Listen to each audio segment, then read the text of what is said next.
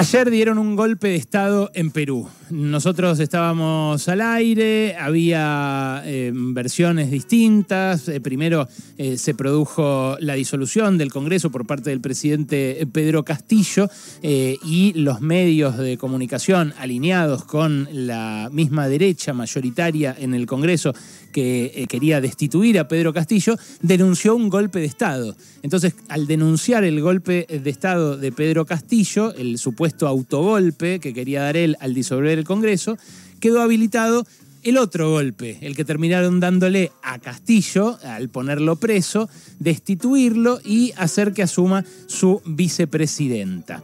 Eh, el eh, fenómeno es un fenómeno que empieza a repetirse peligrosamente, eh, sobre todo porque empiezan a mezclarse actores que creíamos ya habían dejado de actuar políticamente en nuestra región, en Latinoamérica, como por ejemplo las Fuerzas Armadas y las policías. Lo vimos ya en el 2019 en Bolivia. Ayer sacaron un comunicado conjunto las Fuerzas Armadas de Perú con la policía peruana y el Tribunal Constitucional de Perú, después de que se produjo ese comunicado de las Fuerzas Armadas y de la policía diciendo que ya no iban a responder más a la autoridad de Pedro Castillo después de que él ordenó disolver el Congreso, bueno, ese Tribunal Constitucional dijo lo siguiente. Esto es inaudito lo que ha ocurrido. Las Fuerzas Armadas con la Policía Nacional tienen la obligación y el deber de restituir el orden constitucional y preservar el orden. En este momento no hay gobierno en el Perú. En este momento el presidente de la República ha apartado de la Constitución y la ley. En este momento los ministros están renunciando todos, porque nadie quiere ir preso. Quienes han dado un golpe de Estado en el Perú están presos. Bueno, es algo muy confuso que si uno ve a la distancia dice, ¿quién dio entonces el golpe de Estado? ¿Quién, eh, ¿quién es el que interrumpió el orden eh, constitucional peruano? Bueno, acá lo viene advirtiendo eh, ya hace varias semanas Santiago Juncal, nuestro columnista de política internacional, y quiero enfatizarlo mucho esto. Eh, porque para eso tenemos un columnista de política internacional. Por eso es importante que miremos la región, que levantemos la vista, que no nos detengamos solamente en el recuadrito de tapa eh, que le asignan los medios locales a las noticias internacionales, porque el mundo está patas arriba y están pasando muchas cosas a nivel eh, político, especialmente en nuestra región, pero en general en todo el planeta. Santi Juncal lo que venía advirtiendo es que a Pedro Castillo lo estaban cercando. Pedro Castillo asumió hace un año y medio, hace apenas 18 meses, y este era el tercer intento de destituirlo. Pedro Castillo, maestro rural eh, de izquierda, que asumió después de disputar el balotaje con Keiko Fujimori, la hija del presidente que sí se dio un autogolpe en Perú y que sí gobernó con puño de hierro, con una alta dosis de represión y una muy baja dosis de democracia durante los años 90. Bueno, eh, ese Pedro Castillo mm, en realidad no pudo gobernar nunca, nunca llegó a ser pie en eh, el Palacio de Gobierno de Lima. Es cierto que Perú tiene un sistema político muy inestable. Eh, tuvo 10 presidentes en lo que va del siglo XXI, Perú.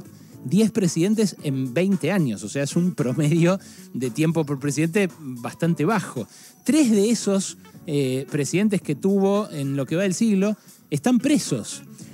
Uno está muerto. y la verdad que esa inestabilidad eh, es eh, una inestabilidad propia de eh, su sistema de su sistema de, gobierno. Es un sistema donde todo el tiempo el Congreso y la presidencia se están hackeando mutuamente.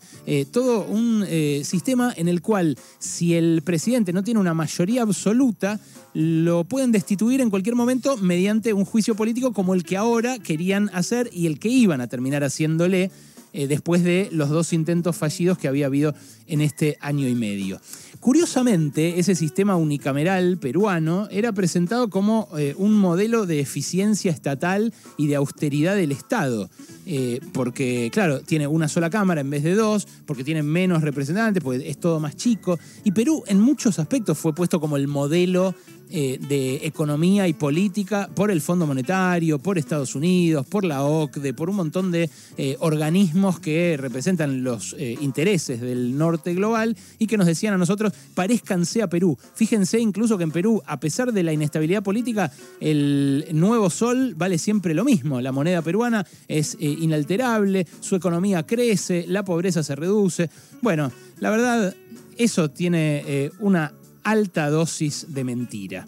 Eh, yo estuve en Perú, en Perú la desigualdad es rampante, hay extensísimas regiones de Lima donde no hay un solo árbol, donde no hay servicios sanitarios, donde la gente se apiña y vive realmente mal, a muy pocos eh, kilómetros del barrio de Miraflores, donde eh, las vistas del Pacífico son de ensueño, donde la gastronomía es exquisita y donde lo podés ver a Jaime Bailey paseándose y disfrutando de esas arboledas hermosas que tiene para los ricos de Perú, para la élite que ya era rica antes de esta transformación económica que vivió con Fujimori en los 90. Eh, el problema no es Perú. El problema es que es demasiado repetida la escena en la cual eh, se está empezando a degradar la democracia y a devaluar el voto. Porque, fíjate, eh, en Brasil ganó Lula raspando en el balotaje contra Bolsonaro y todos contuvimos la respiración hasta que los milicos y la policía terminaron de digerir ese triunfo, lo aceptaron y quedó claro que el primero de enero va a asumir Lula como presidente. No es que eh, respiramos aliviados porque Lula vaya a ser presidente, sino porque queremos que el presidente sea el que votó la gente. Y durante algunos días, después de que Bolsonaro fue derrotado, parecía que podía estar en discusión ese resultado electoral. Eh, ¿Por qué? Y bueno, porque estaban los partidarios de Bolsonaro cortando las principales rutas de Brasil en 30 eh, lugares diferentes, impidiendo que eh, la economía se siguiera moviendo y pidiéndole a los milicos que intervengan. Algo que de vuelta creíamos que ya estaba fuera del menú de nuestra región y que parece que no. En Bolivia, les decía hace un rato, venimos de un golpe de Estado liso y llano, bancado por el gobierno de Estados Unidos de aquel momento y bancado por el gobierno de acá, de Argentina, aunque no joda. El gobierno argentino, que es cierto, era el gobierno de Macri, eh, pero que para mí manchó a, nuestras instituciones de, de manera irreversible, más allá del color político. El gobierno argentino bancó el golpe de Estado en Bolivia contra Evo Morales. Y Fíjate, la, eh, presidenta golpista, Janine Áñez, está presa en Bolivia, pero los líderes policiales y militares que le dieron el golpe a Evo fueron refugiados en Estados Unidos. Y uno de los cabecillas del golpe gobierna la provincia más rica, que es Santa Cruz de la Sierra. En Colombia eh, también eh, no se termina de disipar la amenaza de los paramilitares. Es cierto, está Gustavo Petro empujando con Francia Márquez reformas eh, muy importantes, una reforma tributaria, ahora anunció una especie de asignación universal por hijo, un ingreso universal para las madres allí, y sin embargo la amenaza paramilitar está presente. En Chile, otra vez los dueños de camiones quieren dar un golpe de Estado como le hicieron Allende, pero lo quieren hacer con Gabriel Boric, que tampoco termina de hacer pie. Y acá, bueno, eh, estuvimos viendo eh, la obscenidad de cuán promiscua es la relación entre eh, los fiscales, los jueces, eh, los grandes grupos económicos como Clarín, que mandó directamente invitar en avión privado a la mansión de Joe Lewis a cuatro jueces, al jefe de los fiscales porteños, a dos servicios de inteligencia. y claro, vemos ahí degradarse nuestras propias instituciones al punto de que empieza a crujir de vuelta también la democracia.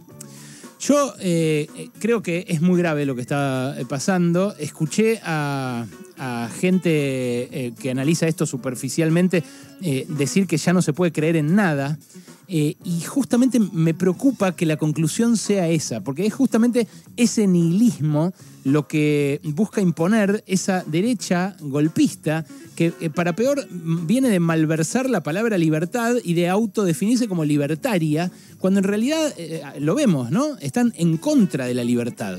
Están en contra de la libertad porque eh, apoyan interrupciones del proceso democrático como estas cuando el gobernante no se adecua a sus deseos o a sus valores, como pasó con Pedro Castillo.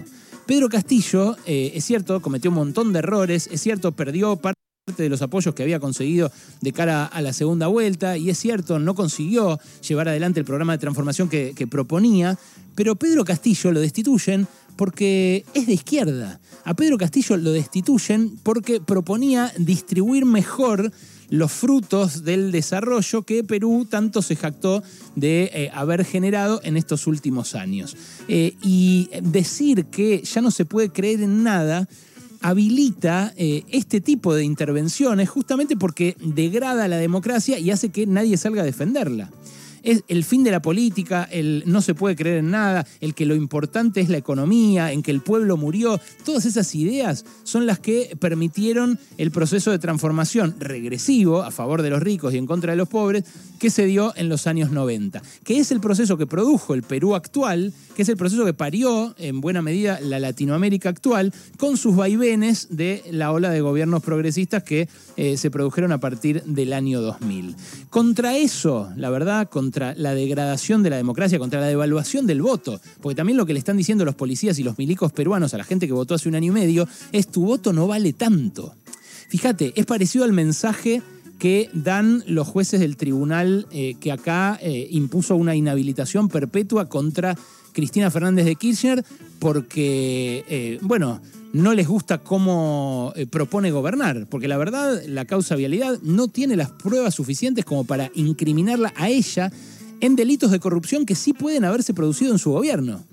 Entonces, ¿Cómo es eh, esa conexión entre la justicia, las empresas y el poder político? ¿Hasta qué punto es chamullo lo del lofer que viene protestando Cristina desde hace tanto tiempo y que viene protestando también Lula? En parte puede ser chamullo, porque en parte es una intención de no ser juzgados por hechos de corrupción que se produjeron sin lugar a dudas en distintos estamentos de esos gobiernos durante los años que duraron, pero que en otra dimensión no es chamullo, porque efectivamente estamos viendo que en los lugares donde no se puede destituir o restringir la voluntad popular mediante, por ejemplo, el veto de determinado candidato, tal o cual candidata, bueno, lo que hacen es directamente un golpe de Estado. Lo hicieron en Bolivia, lo hicieron ahora en Perú y lo van a hacer en otros lados también. Ahora, ¿qué hacemos frente a eso? Arrugamos, nos cagamos, decimos, che, qué cagada, en cualquier momento puede haber un golpe acá también. Bueno, no, para mí no. Eh, contra ese nihilismo, contra ese ya no se puede creer en nada, que para mí abre la puerta a que eh, de algún modo eh, se, se, produzcan efectivamente ese tipo de interrupciones institucionales, lo que podemos contraponer es que el pueblo no murió. Es cierto que está todo podrido en las alturas, pero la democracia vive en las primeras cuatro letras de esa palabra, como diría Ricardo Arjona. democracia eh, empieza con demos, que es pueblo. El antídoto contra el golpismo, para mí por lo menos, es la calle. Es el pueblo, es ese demos, alerta, todos nosotros alertas, frente a la voracidad de los poderosos que cuando alguien apenas eh, insinúa la posibilidad de tocarles en algo sus intereses, bueno, van y lo barren como pasaba en los años 70. En ese sentido, la movilización social es como el canario de la mina de carbón. Cuando se muere, viste lo que hacen en las minas de carbón, ¿no? Que mandan un canario eh, adentro y si se muere el canario en algún tramo, quiere decir que falta aire y entonces la gente ahí no se mete. Bueno, eh, para mí la movilización es ese canario. Cuando eh, da miedo salir a la calle, no hay democracia.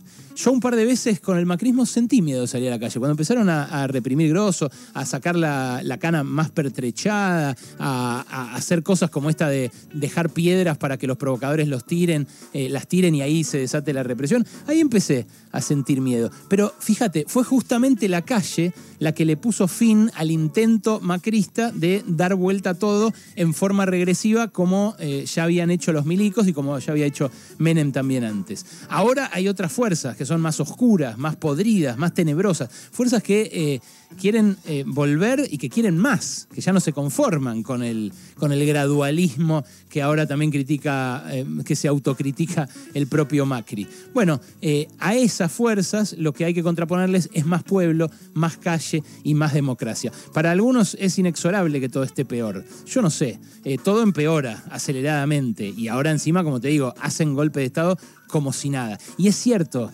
hay muchas razones para desmoralizarse, pero hay algo importante también de lo que agarrarse, que es que acá en la Argentina perdimos el miedo hace mucho y tuvimos tipos y minas muy valientes que gritaron nunca más en el momento de más temor, en el momento en el que no se podía efectivamente salir a la calle porque te mataban. Y eso tiene un valor y eso representa un límite para cosas como, la que pasaron, como las que pasaron ayer en Perú. No nos distraigamos, que no nos ganen la calle. Más pueblo y más democracia para defender justamente la democracia que tenemos. Pasaron cosas. Cosas. Hasta las 16 con Alejandro Berkovich.